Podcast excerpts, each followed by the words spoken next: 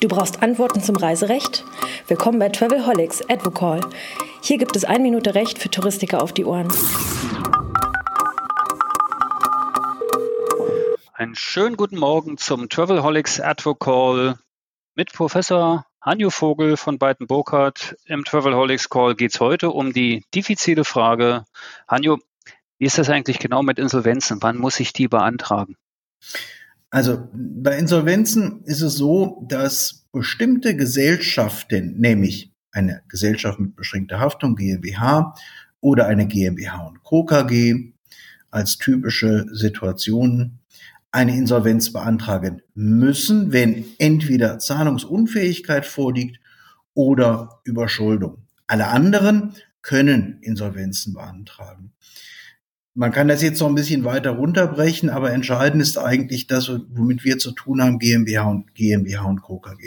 So, was bedeuten jetzt diese beiden Dinge? Zahlungsunfähigkeit, da hat der Bundesgerichtshof seit Jahren eine sehr simple Linie verfolgt, der sagt, wenn ich nicht zumindest 90 Prozent meiner in den nächsten drei Wochen fertig werdenden Verbindlichkeiten aus mir bereitstehenden und sicher zufließenden Mitteln tilgen kann, dann bin ich zahlungsunfähig.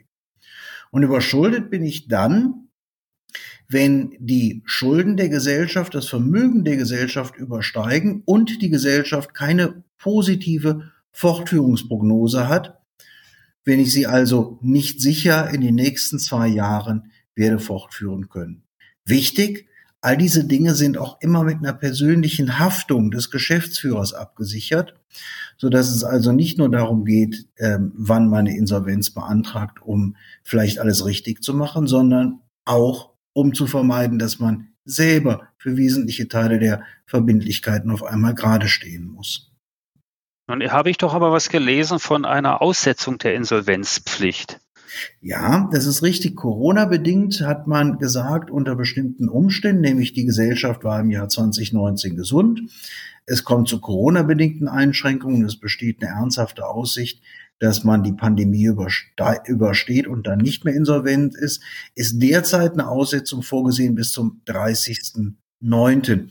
Das heißt aber auch, dass man sich sehr ehrlich machen muss, warum bin ich derzeit in dieser wirtschaftlichen Situation? Und man muss natürlich all diese Überlegungen und auch die wirtschaftlichen Daten festhalten, weil unter Umständen trifft man sich in ein, zwei oder drei Jahren mit irgendwelchen Gläubigern oder mit einem Staatsanwalt, der den Vorwurf bei Gericht macht, man habe eine Insolvenz versteppt und dann muss man eben auch in der Lage sein zu zeigen, ja, das ist korrekt, ich musste die Insolvenz nicht beantragen. Okay, danke Hanjo für dieses etwas äh, schwierige Thema und ich wünsche natürlich allen, dass sie nicht in diese blöde Situation kommen. Morgen geht's dann wieder um Reiserecht und wir hören uns morgen wieder. Dankeschön. Ciao. Na, schlau gehört? Dann bis zur nächsten Episode von Travelholics, dem Podcast für Touristiker.